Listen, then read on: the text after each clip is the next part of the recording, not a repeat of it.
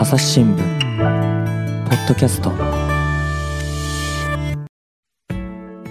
朝日新聞の神田大輔です、えー今回はですね東京経済部とエリカ記者に来てもらっています。父さんよろしくお願いします。よろしくお願いします。おなじみ当記者なんですけれども今日も映画の話でしょうかね。映画ビジネスのビジネス？話ですね。もちろんいつも最近は映画産業、まあ経済部なので、うん。えー映画を通してビジネスの話っていうのを、まあ、あのより取材しているんですけれども、はい今回なんかテーマあるんですか？はい。神田さん、例えば、まあアメリカってエンタメ大国じゃないですか。そハリウッドもあって、ねえはい。そこで日本の人が、うん日本生まれ日本育ちの人たちがアメリカに売って出てエンタメでこう台頭するっていうのはどれだけ難しいと思います？いや唐突にね僕一度も思い描いたことがない夢ではありますけれどもただ最近ねそういった人も増えているっていう話も聞くわけですよね。まあ例えば私が知ってるところだとねあの芸人さんで渡辺直美さんとかねやっぱ頑張ろうっていうことで一年発起というような話は聞きますね。まあそうですよね、うん。まあもちろんあの今多様性ダイバーシティってことで、はいはい。そのアメリカでもそのアジア系を登用しようっていう機運がまあ高まってるっていうのは言われてる通りなんですけれいいどもじゃないですか？ただやっぱりまだまだ少ないんですよね。例えば、まあ、あの全米上位興行収入の映画の、えー出演者のアジア系の割合って言ったらですね、うん。まだ5%ぐらいなんですよね。5%ね。うん。少ないですね。少ないですよね。うんまあ、その全米上位興行収入ってところがミソで、それはまあ、あのなるほどね。そあの手前のものはもうちょっと多いと思うんですけど、でうんもそこに至るまでには、いきなりそこっていうのはなかなかないわけですよね。うんうんうんうんということでですね、えーじゃあそういう場がないなら作っちゃえってことで、うん。えー自らあの制作集団を立ち上げた日本の方々がニューヨークにいらっしゃるんです。制作集団。はい、はい。なんでしょうね。制作集団デルックっていうんですけれども、デルック。はい、ニューヨークでですね、映画監督の女性、えー俳優の女性、えーそれから俳優と脚本家もやっている、えー男性なんですけれども、うん。えー同性愛を公言しておられる。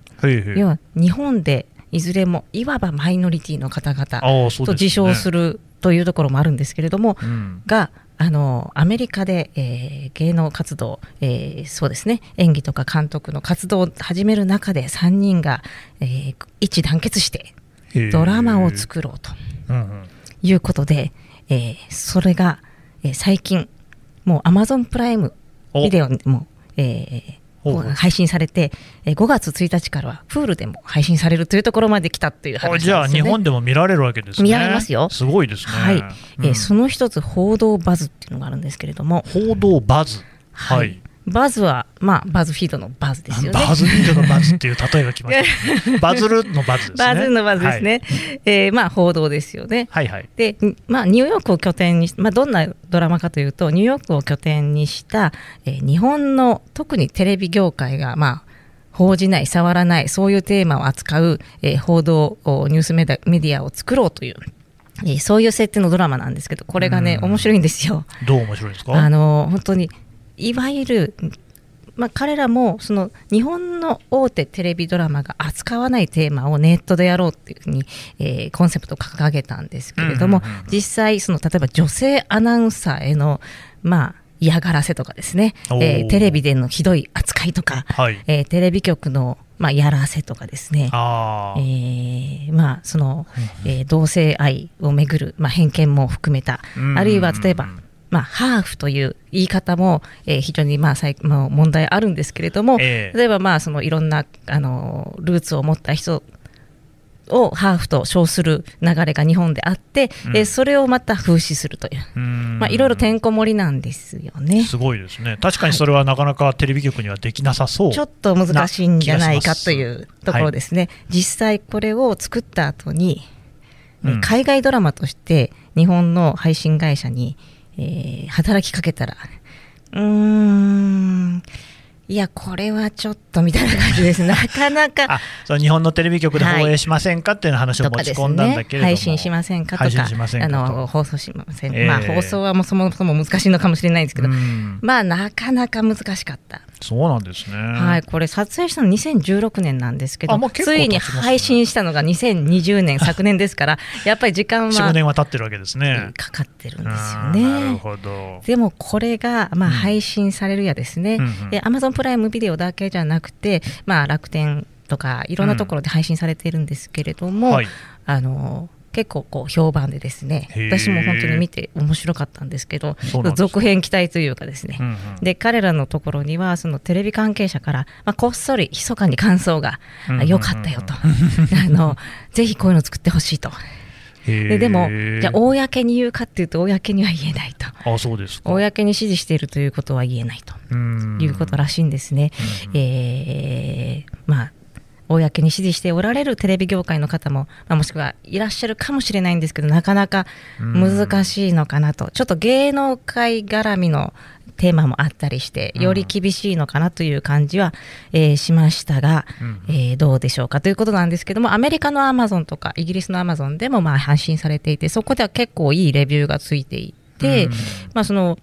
アメリカなんかちょうど大統領選もあったので、えーこういうフェイクニュースの時代に、えー日本のこう観点でこういうニュースの話が出るのは興味深いねとかタイムリーだねとかうんそういう感じでしたね。おそらくこういうテーマってアメリカの方がありというか慣れてると思うんですよね。例えば HBO の「ザ・ニュースルーム」っていうドラマがあるんですけどかなりこう実在のお物語をテーマにして、うん。日本の東電なんかも、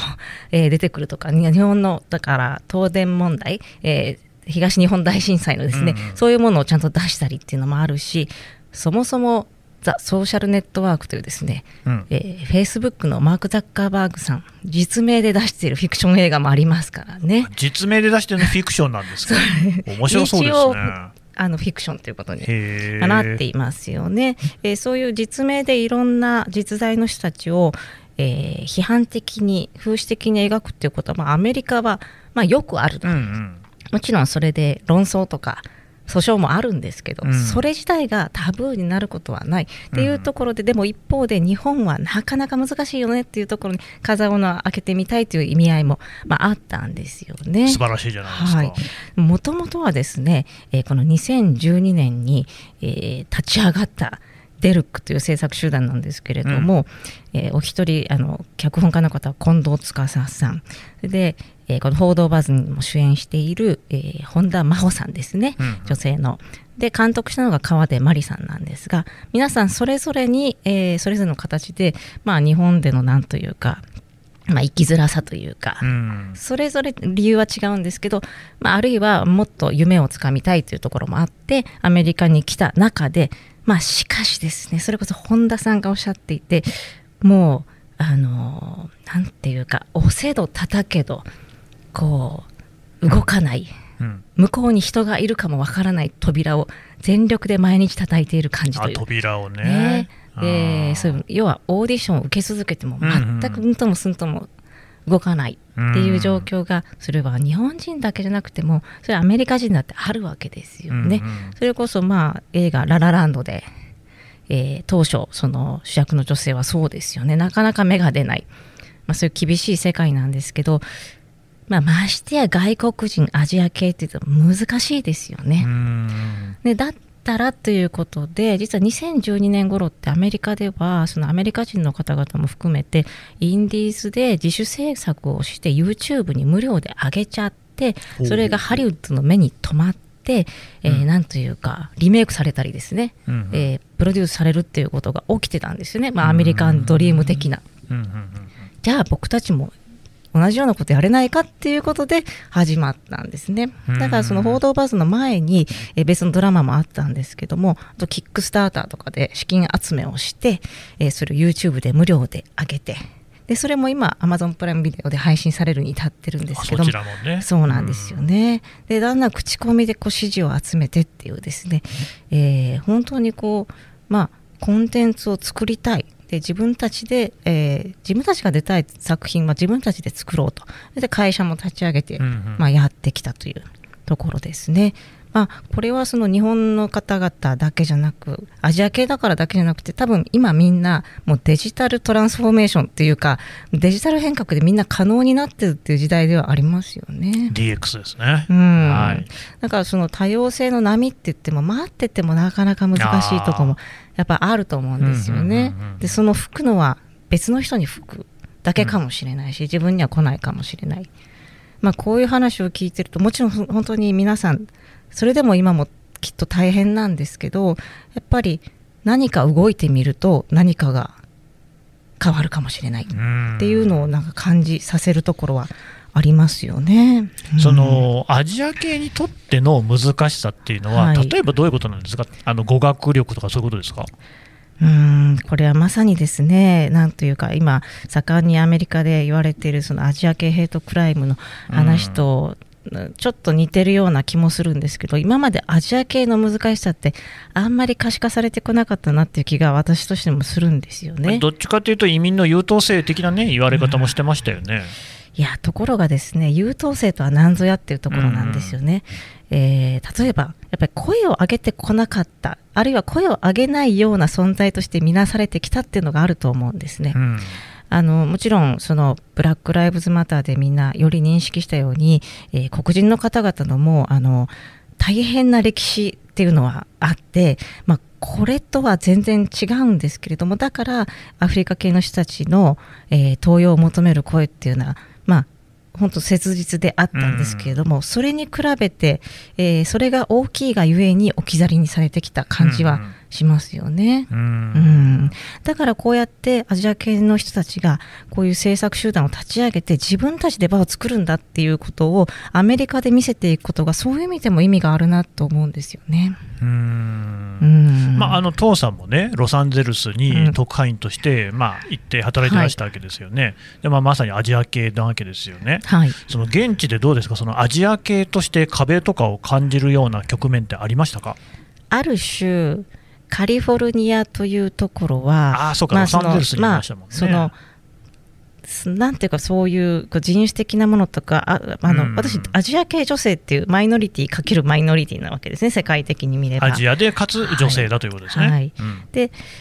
でそういう人に対してそのなんていうか非常に攻撃的なことを言ったら大変なことになるっていう共通認識は確かにあって、うんえーだからその表向きはなかなか私がいた時はまあそんなに大きくはなかった。でもやっぱりマイクロアグレッションっていう言葉があるんですけどマイクロアグレッション。はい、はい。なんか明らかな差別ではなくうん。ちょっとうっていうあのいう態度を取られるとかあのなんかあのアジア系ストレオタイプに基づく態度を取られることはそれはもうもう確実にみんなあるんですよね。でそれはそれぐらいは許しちゃうみたいな、えー、も言われるようなものなんですけども、うん。こうそれって、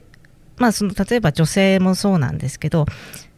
なんでしょうね。あのまあ、日本でも多いんですけど例えで言えば、まあ、女性ってさ、まあ、運転下手だよねとかあね。ああいうものですよね。うん。で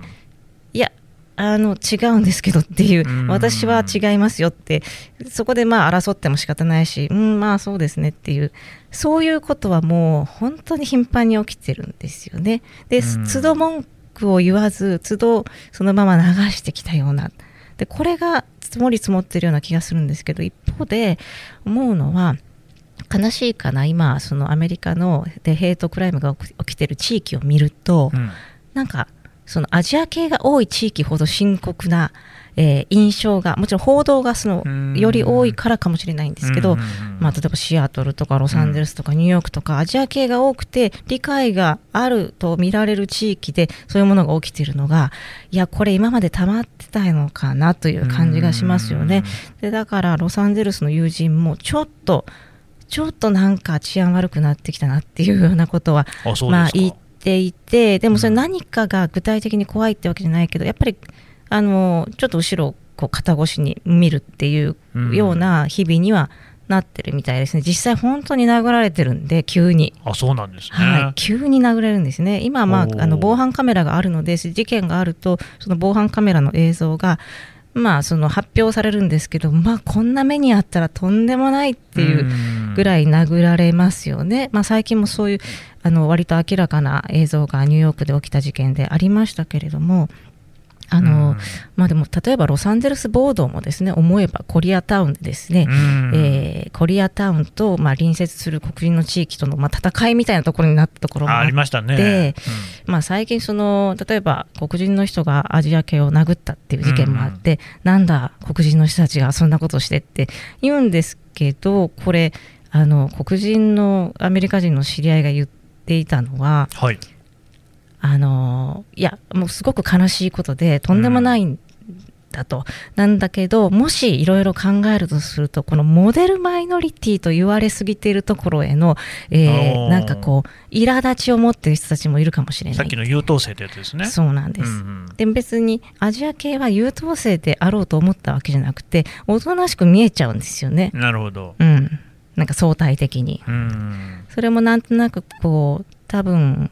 なんでしょうね。まあ、なぜおとなしく見られるようになったのかっていう塩源はよくわからないんですけど、うんまあ、その、まあ、教育熱心だってところで、優等生的に見える、結果的に見えたってところはあるかもしれないですよね。うんでもそれは別に望んだ像ではなかったっていう。で、あの、それに対して苛立つ他のマイノリティもいたっていう、誰も、あの、不思あの、得しない状況が生まれていたんじゃないかなと思いますね。ん。うん。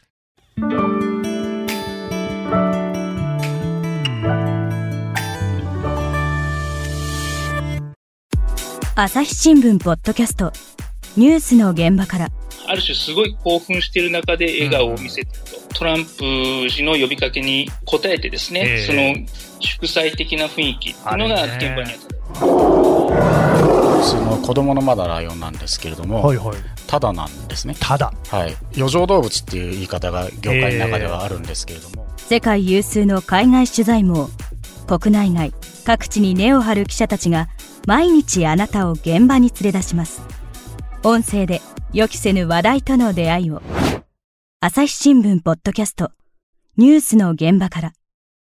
なんか実際にそういう統計なんかを見てみると、うん。確かにその優等生的なね、あうん。の非常に所得の高い層なんかもいるんだけれども、い、や、はいむしろそのアジア系といっても、ですね、まあ、貧困層に属するような人なんていうのもまあざらにいて、で、あるいはそういう人たちなんかだと、ですね、まあ、あの英語なんかもですねそんなにこう上手に話せるっていうことではなくて、それぞれのコミュニティの中で暮らしているっていうことになると、ますますそのアメリカという、ね、社会の中で見えにくいっていうところにはなってきますよね。見えにくいってところがありますね。うん例えば、まあ、黒人の方の差別はもう、あの、まあ、凄惨なものがあるんですけども、うんうん英語で苦労っていうことではないですよね。もちろんそのずっといらっしゃるから。で、まあ、後から来る人たち。例えば、ラテン系のヒスパニックの移民もいるんですけども、この方たち、まあ、ラテンなまりの英語ってそんなにこう違和感なく受けられるってことはあるんですけれども、その、なんていうか、アジア系英語っていうのは、ちょっとバカにされちゃうんですよね。悲しいことにね、ねアジア系なまり。あの、それは私の主観でしかないんですけども、うんなんというか、あの、ロサンゼルスにいた時に、そのアジア系男性の俳優を、うんえー褒めていた白人男性がいたんですよね。うんおそうなんだってちょっと嬉しくなったんですけどあのその次に出た言葉があのあんまり英語がうまくないのにかっこいいと思えたアジア系の俳優は彼が初めてだねって言われたんですよ。ほう。なんかちょっとムッとしながら あのひどいことを言うなと思いながらふーんって、そこで喧嘩するのもねってこれこういう態度が良くないとは思うんですけど、まあそうかでもここで喧嘩するべきなのかもしれないけれどうん。も結局そうやって積もり積もったこれはマイクロアグレッションでもないアグレッションなんですけど、うん。っていうことは本当に日常的にあってあの実際本当に例えば変な日本が描かれるハリウッドっていうのはよくあるじゃないですか。メガネで鉄板で写真持ってる人でしょ？そういうのはさすがにもうなくなってきました。さすがに減ったと思うんですけど、はない。例えばはい。美術とか衣装とかで、い、やーちょっとなんでこうなったかなってありますよね。着物みたいなものですかそのこう着物みたいなのもそうですしセットとかでもね変なものがこうちょっと入ってたりするっていううん。いま、だに対策でもあると思うんですけども、うん。やっぱりあのもちろんその制作側に日本人が入っていないってこともあるんですけどんああの知り合いによるとですねまあでも日本の人は怒んないからうん。って言われたっていう人がいて、うん。あこういう扱いなんだなとなるほど、ね、だからアジア系の中でも日本は特にそういう扱いかもしれません。うんだからですよ、やっぱりこうやって自分たちがもう政策から何から全部やって、もう一気通貫でやってしまって、どうだってやって、地方を築いていくっていう、この報道バスの話に戻るんですけど、うんこういう努力って本当大事だなって改めて思いますよね。たどうなんですかね、最近のそのエイジアンヘイトのこうんう遠因としては、やっぱりこの、えー米中のね、摩擦みたいなこともあるんじゃないですかね。まあ、あるかもしれないんですけど、そんなに難しいことも、まあ、考えてる人がどれだけいるのか、もちろんありありますよ、うん。あのあるあの、ある部分あると思いますよ、例えばトランプ前大統領が、やっぱ武漢ウイルスとかチャイナウイルスって言い続けたことが、やっぱり遠因でなかったかとは言えないんですけど、米中関係までそんなに真剣に考えているんだろうかっていいう。やあの、ね。僕は一一個その思うのが、うん確かにその日本人舐められがちっていうのは、これ、全世界的にあるような気もするんですが、一方で、その中国人に対しても同じような態度なのかなっていうのが、ちょっと一個疑問なんですけど。多分それはそうですよね。で、うんまあ、そのどういうチャイニーズなのかとかもあると思うんですけど、なんていうか、例えば、まあ、神田さんも経験あるかもしれないですけど、例えばアメリカとかに行くと、あのチャイニーズとか聞かれて、ノーとか言ったらごめんみたいな話になったりするそうそうそうそう、あれも何がごめんなんですかあれもなんかバカにした話だなと思うんですよね。うん。いや、本当はね、僕、中東とかでもどこでもそれ言われますよ。ではい。謝られるんですよ、イランとかで。うん。謝るんですチーニー、よね。チーニーって言われて、俺はチーニーじゃねえっつって、ジャポーニだっつってもね、ええ。あじゃあ、それは申し訳なかった申し訳なかったっていうのはどういう意味ですで、か握手を求められたりして、はい。いやいやいやと、いやいや。で、うん。あのそこでよく自分たちは日本が好きだからとかよく言いますよね。でもそれ逆のことは別の国で言ってるかもしれないんでどちらにしてもなんかあのなんでしょうねアメリカ人と間違えたって言ってごめんはないような気がする。うーんうんうんうんうん確かに。ねそこになんか根底に中国人をなんかね、うっすらバカにしてるじゃないですか、それもどうなのかっていうね。どこで、うん。まあそのアジア系同士でそういうものはあるかもしれないですよね。アジア系の人、なんかだからその、なんでそこで中国がダメで日本がいいんだみたいなね、そういう価値観を持ってくるのかっていうところも、やっぱり隣人としてね、うん。だって僕らなんて、どうやったってですよ、世界に行けば、それはチャイニーズですよね、見た目で判断なんか全然できないわけだし、まあそもそも文化的にもね、同一性は高いわけですしね、でなんかね、そういうところでもね、やっぱりね、なんかこう、その難しさを感じるのは、そのエイジアン、ね、アジアンですか。はい。アジアっていうものが、やっぱりこううん漠然としすぎてるんですよね。うんで、それをこう、じゃあ、例えば僕らが日本人ですよと、中国人ですよ、韓国人ですよって言ったところでっていうのが、例えばアメリカにいるとないですか？そうですね、そもそも、まあ、その、一括りにはできないんですけど、例えば、アメリカにいる日本の方々もいろんいろいろいて日本あの日本から出て長い人、えーただ駐在で短期間だけでいる人、ありますよね。あの日系人として本当に根付いていく人、2世、3世となる人、本当にいろいろ様々なんですよね。で、その様々な中で、えーやっぱり根付いていく人たちはみんな同じアジアと思うと思うんですね。もちろん、あの、滞在期間が短くても同じアジアと思う人もいるし、私なんかは全然、あの、私はアジアって、あの、一括りにされてる意識もすごくあったし、で、それで、まあ、連帯したいとも思ってましたしね、そこは。うん。で、そう思わない人もでもいるから、一緒にされると怒る人もまたやっぱりいるわけですよね。まあね、うん。でもそのヘイトっていうことに関して言うと、はい。もう見た目で狙ってくるわけですよね、はい。そこに日本人と中国人の違いはないんですよね。実際日本人の女性で、うん。あの同じような年齢の人が殴られてるもうあのものすごいもう骨折をして入院してるような人もいてだから全然一言じゃないんですけどアジア系ヘイトクライムって言うとふーんそうなんだっていうちょっと対岸の火事のように受け止めてる人がいやしませんかというあ感じ日本でっはしますね。ていうことですか？そうですね。はい。うんさすがに今アメリカにいる人たちはみんな明日はと思ってると思うんですけど気をつけてるという意味で、うんやっぱりこれみんな同じなんですよね。うんうん自分たちは差別されていないはずだというですね経済的にも強いしっていうこれちょっと今一度捨てると捨てて一緒に考えなきゃいけばやっぱいけないんだろうなと思いますね。うんいやね、そのまあ朝日新聞でも記事になってたし、僕、テレビのニュースでもその、ね、ああのアジア系に対するそのヘイト犯罪っていうのが、ね、問題になってるよっていうのを見たんですけれども、そこまで今、日本で世論として盛り上がってる感じはないですよね。日本のこととして受け止めるうこう文脈として薄く感じてるかもしれないですよね。うんただもちろんその全部が全部ではなくてさ,、まあ、さっき申し上げたように例えばそうですねエンタメ業界でやっぱりアジア系を登用しようっていう機運が盛り上がってるのはそうだし、ヘイトクライムが強まれば強まるほど、え応援しようっていうのもうん確かにこう高まるんですよね。だからそのねそのせめぎ合いでどう落ち着いていくのかっていうところですね。だから難しいのは登用されてどんどんどんどんこう地位が上がっていったりするとまたそれをよく思わない人がいるかもしれないという 問題はもちろんありますけれども。ね。うん。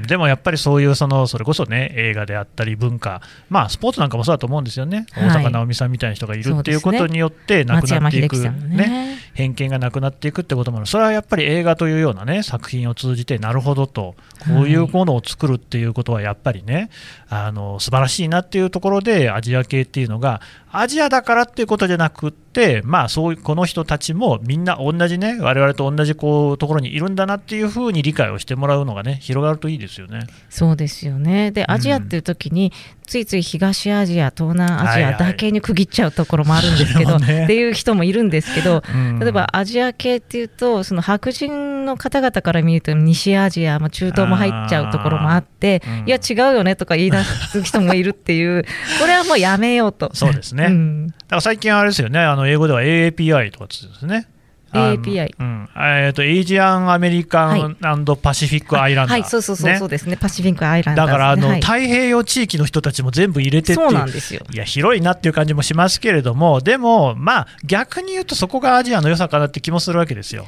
まさに多様。ね。そうですね、うん。例えばアカデミー賞ノミネートっていうと大体人種別で、えーこのアジア系でこの部門にノミネートされた初めてっていうのとかなんか2回目とかですねやるんですけどはいはい。はいそれやるのが年々複雑になってる感はあって ね。はい。そうなんですよね。そうなんですよね。あの今度みなりで、えー主演男優賞にノミネートされた方が何人目かなとかでみんないると例えば王様と私のユル・ブリンナーもアジア系として、えーカウントされていてえっと思うんですけどモンゴル系の血が入ってるってことでカウントされてるんですね。そうなんですね。でやはりそういうでもそれはでもそうだよねってやっぱり言い続けることが大事でいやこう違うよねっていうことではそんそれを言うとまた分断が始まるいや、そうなんですよね、だからあの副大統領のカマラ・ハリスさんなんていうのは、黒人であり、かつアジア系っていうね、はい。インドの血が入ってますからね、はい。この辺がね、でもだからもういい加減そういうことはバカバカしいよねってことになってくれるといいんですけどね。まあ、ただしやっぱりそれは今までフェアでなかったものが、うん。うんあのフェアになるように台頭している中では、うん。今はアジア系何人目っていうのが必要なんですよ。うん。でどんなに複雑なこう計算方法であっても、ね白人で何人目とは言わないわけですから。そうなりますよね。うんまあでもそういう映画なんかも通じてそういうところが見えてくるっていうそういうことですかね。そうですね。ははい。わかりました。父さんどうもありがとうございましたありがとうござ。いました。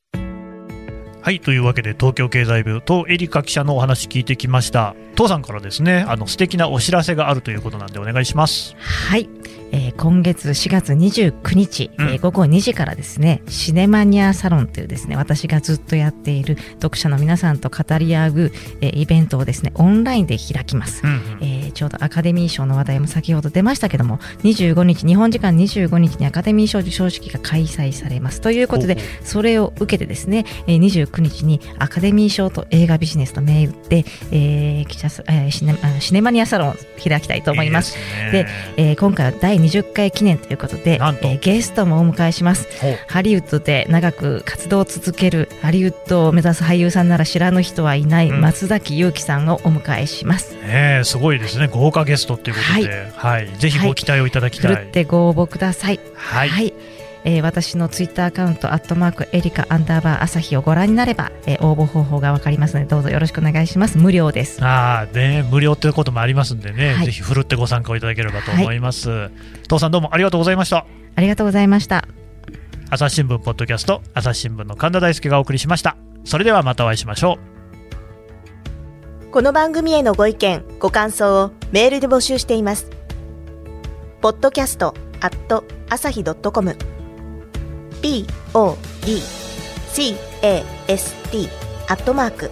朝日 .com までメールでお寄せください。